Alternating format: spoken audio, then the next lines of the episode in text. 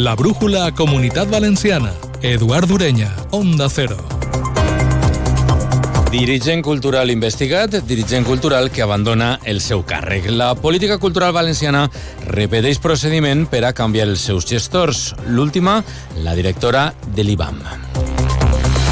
Bona vesprada va passar amb Pérez Pont a qui feren fora del Consorci de Museus després de denunciar presumptes irregularitats i ara li passa a Núria Enguita. Modus operandi calcat. Veurem si els temes tenen recorregut judicial i com queden. Mentre fa uns dies que hi ha també el director de l'Institut Valencià de Cultura, qui va aguantar la destitució dels seus tres directors adjunts i ajudar inclús al conseller Vicente Barrera a pilotar la transició. En este cas, no va ser amb una denúncia. El procés va semblar més el de molts bars i restaurants dels nostres barris. A qui no li sona ixe bar que compren asiàtics i que mantenen el cuiner o a la cuinera fins que els nous amos aprenen a fer la truita espanyola, per exemple. I, clar, després despatxen el cuiner. Filtració de sospites i denúncia o col·laboracionisme sense premi. Cultura valenciana en estat pur. I avui també tenim novetat sanitària important. Arranca la brújula de la comunitat valenciana. També els contem com estan vivint-se les últimes hores del món de l'esport. De la coordinació tècnica s'encarrega Jordi Andrés. Este dimecres les porta també novetats en els despatxos. Primer que en nom propi del dia. La fins ara directora de l'Institut Valencià d'Art Modern, Núria Enguita, ha presentat esta vesprada la seva renúncia davant el que considera atacs contra la seva persona basats, dius, en informació falsejada. És evident que no compte amb el suport del govern valencià, afirma l'especialista en art en la seva carta de dimissió. La renúncia es produeix arran de les informacions sobre la donació de dos finques rústiques que va realitzar en Guita a la Fundació Todolí Citrus, una entitat sense ànim de lucre que està impulsada pel crític i expert en art Vicente Todolí. Todolí va formar part del jurat del concurs que va seleccionar a Enguita. La Generalitat havia informat que estava preparant un escrit dirigit a la Fiscalia sobre tots estos fets per si pogueren ser constitutius d'algun il·lícit. La ja exresponsable de l'IBAM defensa que es tracta d'un tema estrictament privat. En la seva renúncia recorda que la setmana passada es van celebrar els 35 anys que va complir l'IBAM i va quedar demostrat, insistix, que la institució està en el millor moment. Inclús afegix, no sembla casualitat que els atacs contra la meva persona coincideix que en el moment de màxima visibilitat social del museu. Abans de conèixer esta renúncia, la portaveu del Consell, Ruth Merino, assegurava que seguiria en el seu càrrec. esta persona sigue ejerciendo su cargo. No se ha tomado ninguna decisión porque se enviará este escrito a la Fiscalía y en función de las conclusiones a las que se lleguen, en caso de que se llegue a alguna y se admita a trámite cualquier investigación posterior, eso tomarían. Pero a, día de hoy esta persona sigue ejerciendo su, su puesto. Ja no, a dia d'avui ja no està exercint el seu càrrec. També eh, amb un comunicat diu la seua la Conselleria de Cultura que dirigís Vicente Barrera de Vox. Assenyala que respecten la decisió d'Enguita i diuen que li agraeixen la seva manera de treballar i la col·laboració durant estos mesos. La Conselleria treballa, diuen, per a finalitzar el procés de selecció del gerent i estudiar la fórmula per al nomenament del futur director o directora d'esta institució. Insistir insistixen en que l'IBAM continua funcionant amb total normalitat. A més, diuen que és un CAT heredat de l'anterior govern. I ara sí, parlem d'altra novetat sanitària i també d'altra polèmica, perquè avui el ple del Consell ha aprovat un decret llei de mesures extraordinàries en canvis en l'organització de departaments de salut i les places considerades de difícil cobertura. La nova normativa canvia l'estructura del sistema valencià de salut. El que fa és crear vuit agrupacions en les quals se van a integrar els 24 departaments actuals. Això va afectar sobretot als professionals que poden prestar serveis en dos o més centres, si fora necessari. En el cas de Castelló, els tres departaments de salut estaran dins ja de la mateixa agrupació. A València n'hi haurà quatre i a Alacant tres. L'objectiu, segons explica el conseller Marciano Gómez, és compartir recursos entre centres d'atenció primària i hospitals per tal d'assegurar així l'accés dels pacients als serveis d'una manera, diu, més eficient, especialment destacar en àmbits de difícil cobertura. Lo que intentamos es buscar un sistema sanitario dinámico, transversal, flexible, homogéneo, equitativo, de tal forma que podamos buscar sinergias de cualquier tipo de, asistencia sanitaria, bien desde el punto de vista de la promoción, la prevención o la asistencia, y que podamos huir de ciertas irregularidades, de ciertos déficits, como el que anunciábamos ayer, de programas de prevención con las mamografías o cualquier otro eh, programa similar. Pel que fa a les mesures específiques per a les places de difícil cobertura, el que es vol és donar solució a l'escassetat de professionals en departaments de salut com ara els de Vinaròs, Requena, Elda, Orihuela o Torrevieja o també en zones bàsiques del racó d'Ademus, Xelva o Titauas. Eixe nou decret dona permís a la Conselleria de Sanitat per aplicar sempre d'un mode, mode extraordinari i temporal el concurs com a sistema excepcional per a seleccionar eixos jocs, obligant al personal a estar, atenció, almenys 3 anys. A canvi, n'hi haurà incentius, per exemple, una millor puntuació en els barems, el foment de la progressió del grau professional i, excepcionalment, un complement retributiu específic. I aquests canvis són importants i provoquen ja les primeres reaccions. Des de comissions obreres rebutgen l'opacitat, diuen, amb la qual la Conselleria de Sanitat ha gestionat este decret llei. Diu Rosa Tienzar, la secretària general de la Federació de Sanitat de Comissions Obreres, que esta idea, que estos canvis empitjoren les condicions de treball del personal. A més, considera que no van a servir esos canvis per a millorar la qualitat assistencial. Todo ello sin haber respetado el derecho a la información y a la negociación colectiva. Así, por ejemplo, un facultativo del Departamento de Salud de la FE podría verse obligado a desplazarse a Ademoz, de acuerdo con lo que, con lo que ha anunciado el conseller en la rueda de prensa, desvistiendo de esta manera un santo para vestir otro.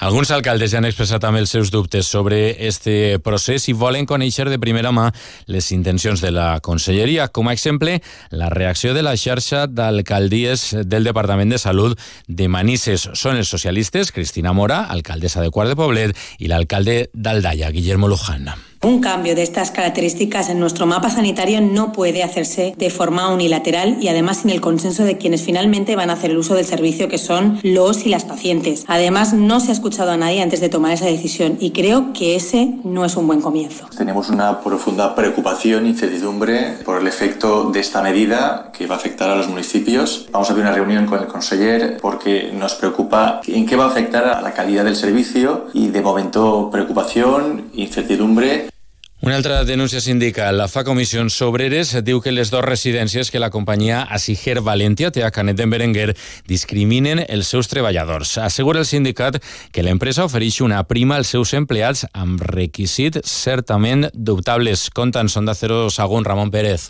Així és perquè per a poder beneficiar-se d'esta prima l'absentisme ha d'estar per sota del 2%. En cas de baixa col·laborar amb la companyia per a reincorporar-se com més prompte millor i si tens piercings o tatuatges han d'estar amagats en tot moment fins i tot a l'estiu. Raquel Cortés, de Comissions Obreres. La empresa quiere premiar no ponerse enfermo, no disfrutar de sus permisos laborales o de las horas sindicales, o incluso que lleves manga larga en verano si se te ven los tatuajes. Que estas exigencias de la empresa son totalmente discriminatorias, en algún caso ilegales y, por supuesto, con falta de ética. El sindicat demana l'eliminació d'esta prima que, per cert, consisteix en una targeta per a gastar en un centre comercial.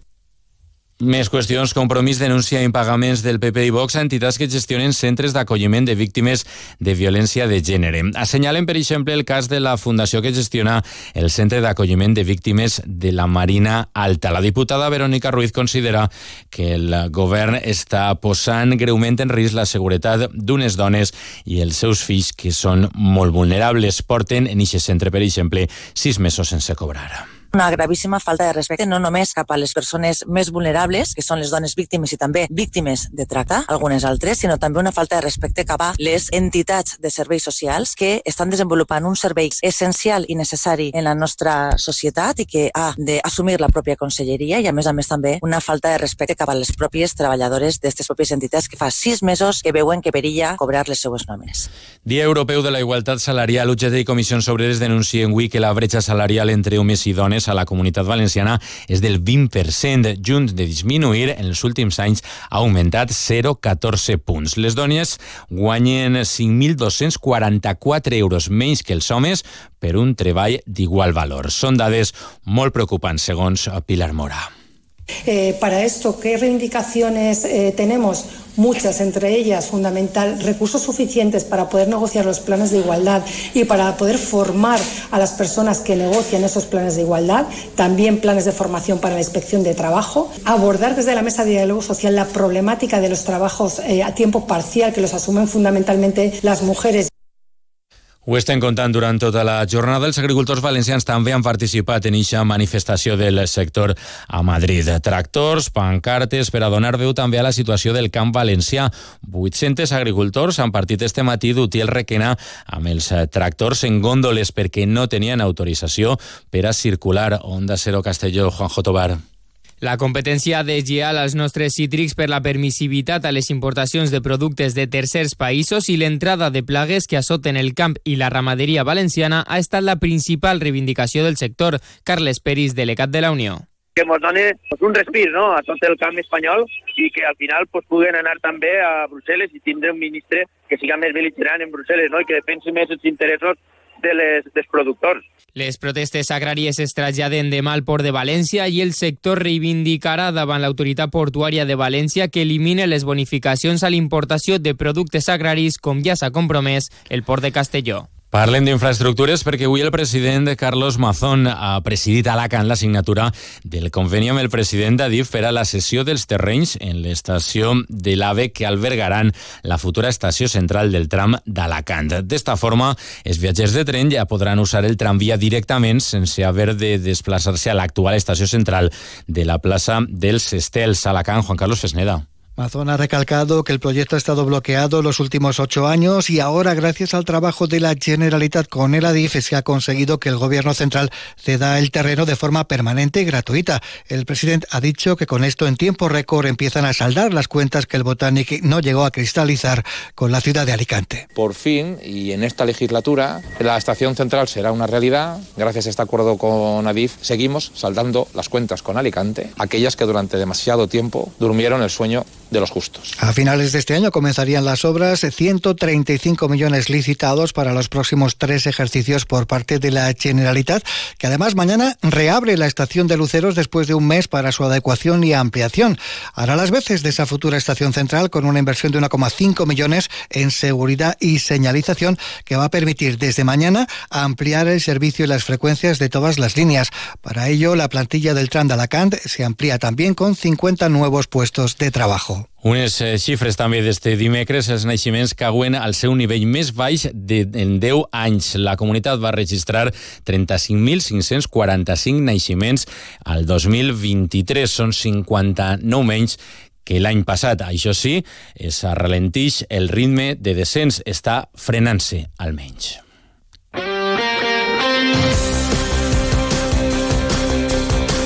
Anem ja amb l'última hora de la informació esportiva. Eduardo Esteve, molt bona vesprada. ¿Qué tal, Eduardo? Buenas tardes. Avui tenim novetats del nou Mestalla. Ja veurem si hi ha nou Mestalla o no, però avui què tenim? Bueno, de momento no, y habrá que esperar mínimo al 6 de marzo, porque hoy se han aprobado dos mociones en la Comisión de Urbanismo. Una que ha habido cierta unanimidad, porque han votado a favor el Partido Popular y Vox, eh, los eh, gobernantes en este caso en, en, el Ayuntamiento de Valencia, los dos partidos, y un partido de la oposición como es Compromís. Ha votado en contra de esa primera moción el PSPB esa moción habla de hacer una auditoría externa antes de arrancar las obras o las fichas urbanísticas o cualquier otra cosa, es decir, que va a haber una auditoría externa de, carácter inmediato para saber cuánto cuesta acabar, finalizar las obras del nuevo Mestalla. Y que además se garantice no habla de avales, habla de garantías que el Valencia tenga ese dinero disponible para poder acabar las obras. Y luego la segunda moción, en la que ahí ya ha habido más eh, divergencia, el Partido Popular y Vox han votado a favor y han votado en contra Compromiso y el PSPB y hace referencia que hasta el 6 de marzo, fecha en la que el TSJ decidirá en torno a la caducidad y la prórroga de la ATE, con la demanda, el recurso que presentó el Valencia, no se va a hacer nada, ninguna actuación respecto al estadio, ni fichas urbanísticas, ni nada. Es decir, que habrá que esperar. Y claro. entre medias está lo del Mundial, que vamos a ver porque Valencia sigue adelante queriendo ser subsede del Mundial 2030. Esto en el capítulo social, pero en lo deportivo tenemos buenas noticias. Una hace referencia a Diego López, la otra a Mosquera. Hola, Sergi López, buenas tardes. ¿Qué tal, Edu? Buenas tardes. En el Valencia, nueva sesión de trabajo pendientes de Diego López, que ha entrenado con el grupo y que podría ser la principal novedad para Rubén Baraja de cara al partido del fin de semana, mientras que Thierry ha trabajado en solitario. Ha renovado su contrato de forma autonómica Mosquera, que prolonga su vinculación con el Valencia Club de Fútbol hasta 2026. Por tanto, seguirá formando en el eje de la zaga dos temporadas más. Gracias, Sergi. En el Villarreal se recupera Sorloz. Hola, Víctor Frank. Buenas tardes, buenas noticias en el Villarreal con la recuperación de Alexander Sorlot, el delantero noruego, ha realizado esta mañana parte del entrenamiento junto al resto del equipo.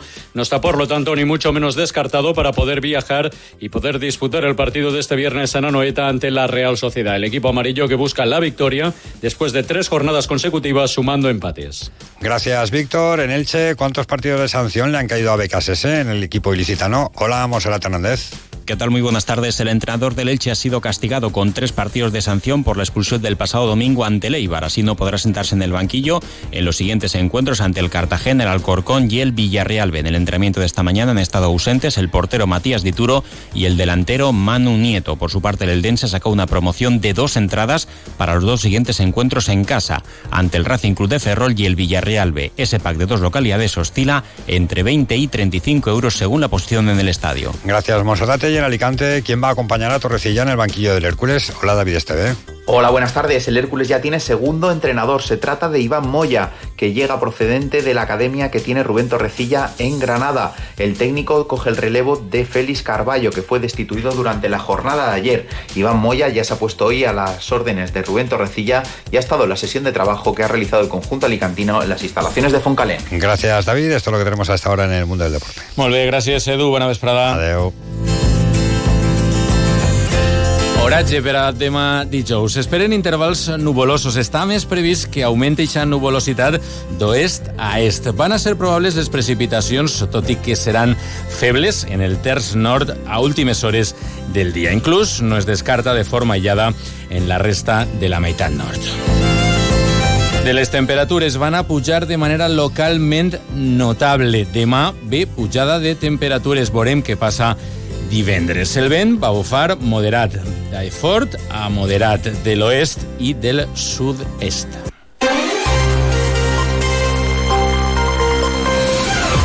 Continua la brújula amb Rafa La Torre. Passen molt bona nit. Fins demà.